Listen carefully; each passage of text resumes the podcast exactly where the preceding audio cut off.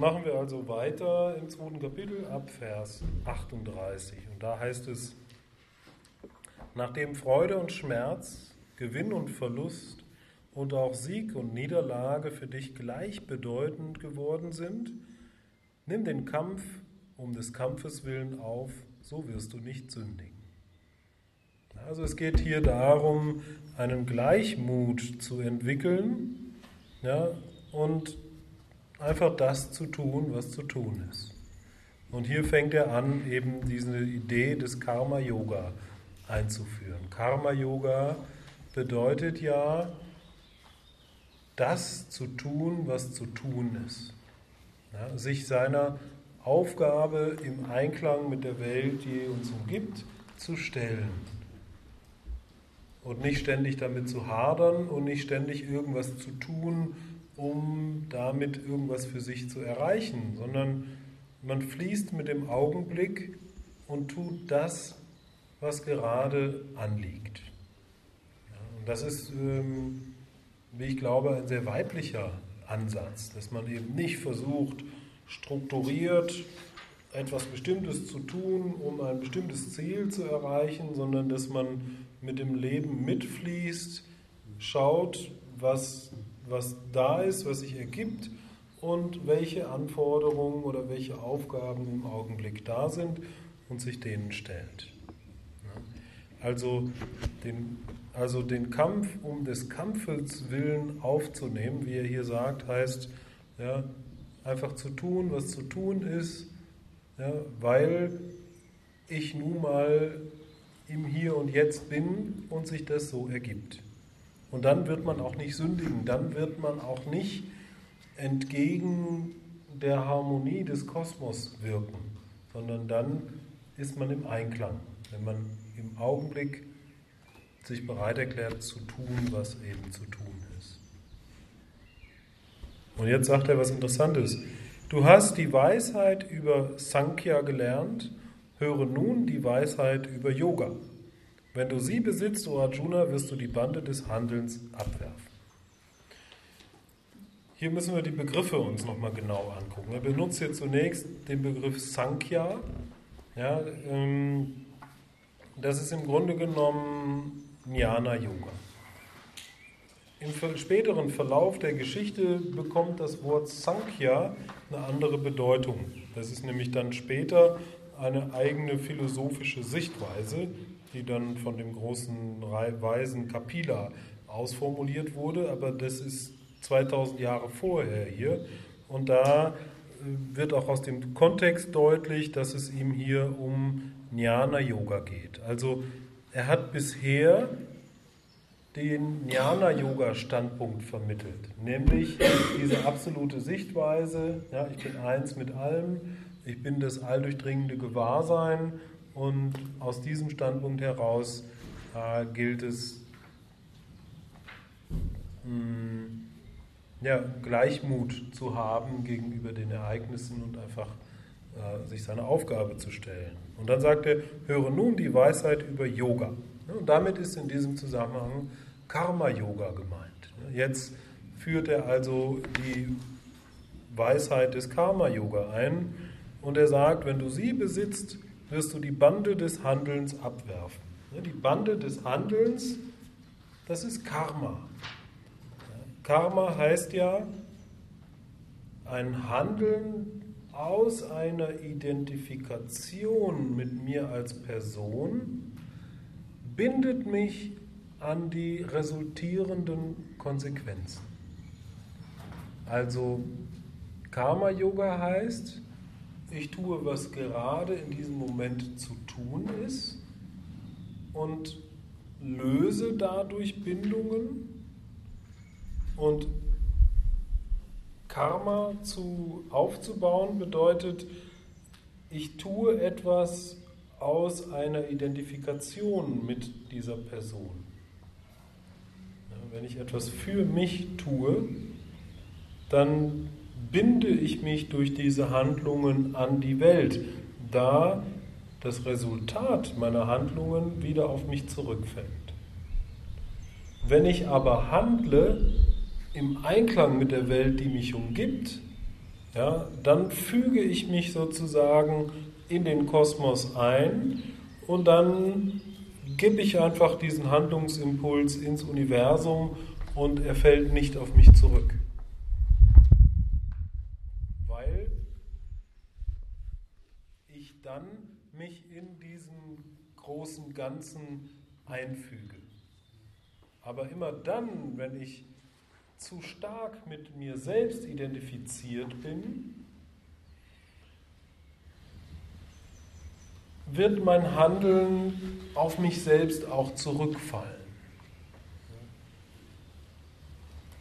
Wir verstehen uns, also das, das Weltbild des Karma-Yoga bedeutet, dass wir uns als Teil eines größeren Ganzen verstehen. Ich bin wie eine Zelle in einem großen Organismus, ich bin wie ein Zahnrad in einer Maschine, ich bin wie ein Organ in einem Körper und ich bin nicht getrennt von der Welt, die mich umgibt. Und wenn ich akzeptiere, dass ich Teil eines größeren Ganzen bin, nämlich des Kosmos, dann ist die logische Konsequenz daraus, dass ich diesem größeren Ganzen dienen sollte und nicht mich um mich selber kümmern. Weil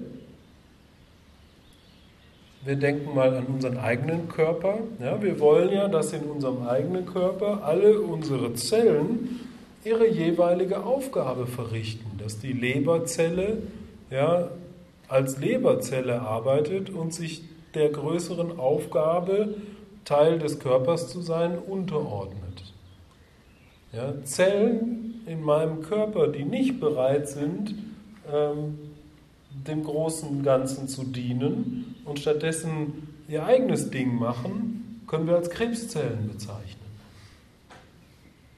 Ebenso Menschen, die nicht bereit sind, dem Kosmos zu dienen, ja, wollen sie nicht als Krebszellen bezeichnen, aber sie schaffen Karma und binden sich damit an die Welt. Also immer dann, wenn ich identifiziert bin mit meiner Person, erzeuge ich Karma für meine Person. Immer dann, wenn ich identifiziert bin mit der ganzen Welt, wenn ich mir klar bin, ich bin Teil eines größeren Ganzen, dann wird mein Handeln mehr im Einklang mit dem größeren Ganzen sein. Und das ist damit gemeint, wenn er sagt, du wirst die Bande des Handelns abwerfen. Das wird dann in den nächsten Versen auch nochmal deutlicher. Da heißt es in Vers 40, dabei ist keine Anstrengung vergebens und es entsteht auch kein Schaden. Schon ein wenig von diesem Wissen schützt vor großer Furcht. Ich glaube, Karma-Yoga ist der wichtigste Yoga-Weg, und zugleich der meist vernachlässigte Yoga-Weg. Ich glaube, Karma-Yoga brauchen wir eigentlich nur zu verstehen. Wenn wir das verstehen, dann kann das ganz natürlich umgesetzt werden. Wenn wir nämlich verstehen, dass wir Teil eines größeren Ganzen sind und verstehen, dass das logischerweise dazu führt, dass wir handeln sollten als Teil eines größeren Ganzen, dann wird das Karma-Yoga. Dann wird es dieses sagenhafte, selbstlose Dienen.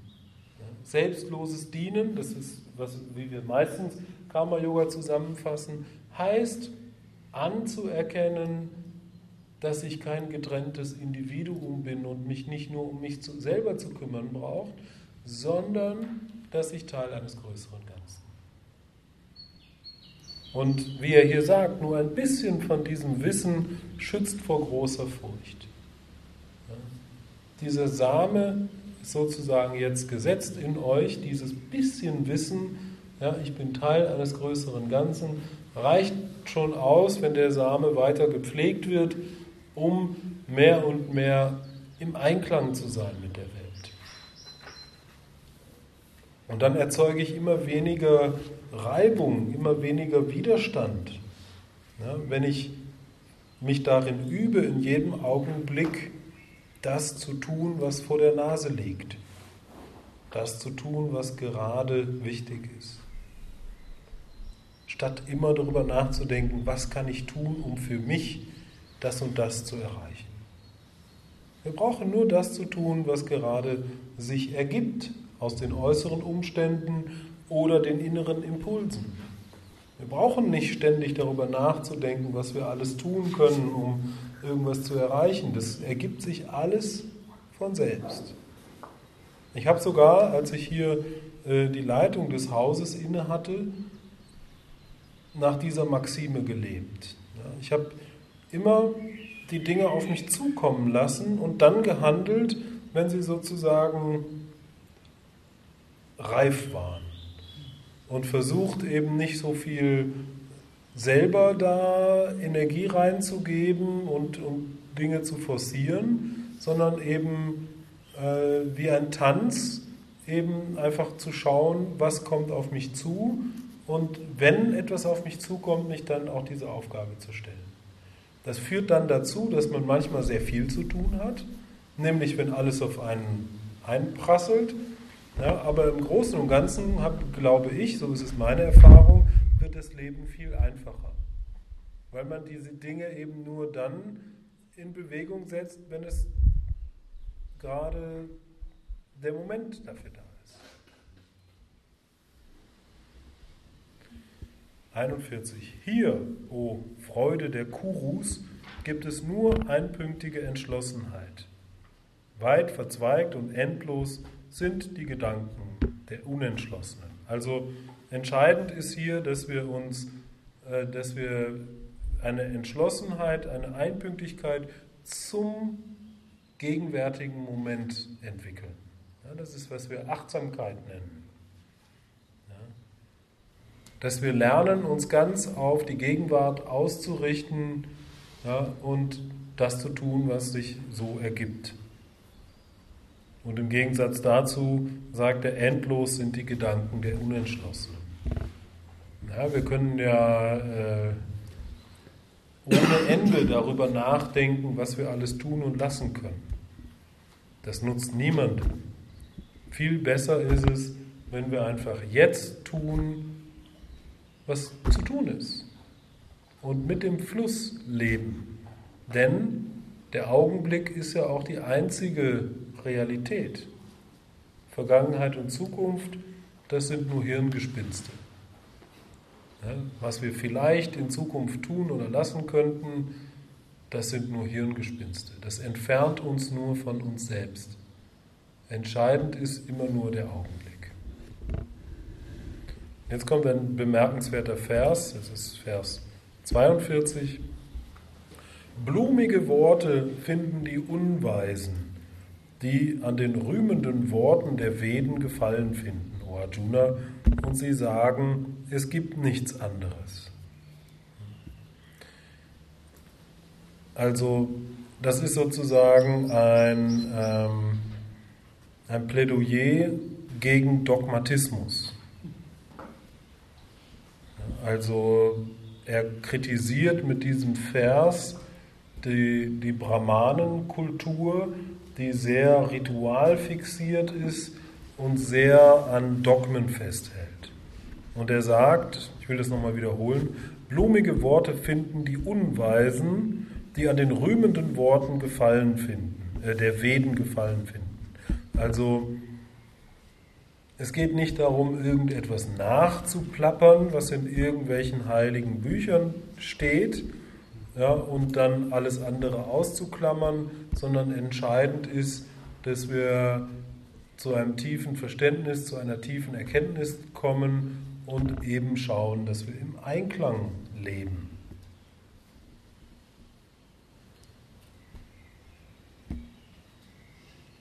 Es kommt nicht auf die Worte drauf an, die in irgendeinem Buch stehen, sondern immer, worauf die Worte hindeuten.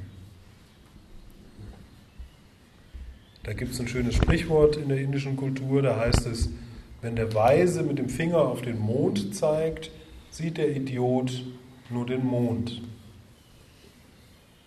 Denn das ist wie die Worte, die in dem Buch stehen. Es kommt nicht auf die Worte drauf an, die sind wie der Finger, sondern es kommt darauf an, zu versuchen zu verstehen, worauf die Worte hindeuten. Und dann ist es gut, wenn wir nicht nur von einem Standpunkt aus gucken, sondern auch noch von einem anderen Standpunkt aus. Dass wir sozusagen die Wahrheit immer mehr einkreisen von verschiedenen Standpunkten aus. Wenn wir immer nur auf einem philosophischen Standpunkt stehen und versuchen, ähm, die Wahrheit zu finden, dann ist es sehr schwierig, weil wie dieser Finger, der auf den Mond zeigt, das ist nur eine einzige Linie in der Unendlichkeit. Aber wenn wir zwei oder drei Standpunkte haben, die auf denselben Punkt hindeuten, dann können wir diesen Punkt viel leichter finden. Das ist sozusagen Mathematik. Ja. Mathematisch macht es Sinn, wenn wir uns verschiedener philosophischer Sichtweisen bedienen, weil wir dadurch die Wahrheit immer mehr eingrenzen können. Das ist eine der Ideen der Bhagavad Gita.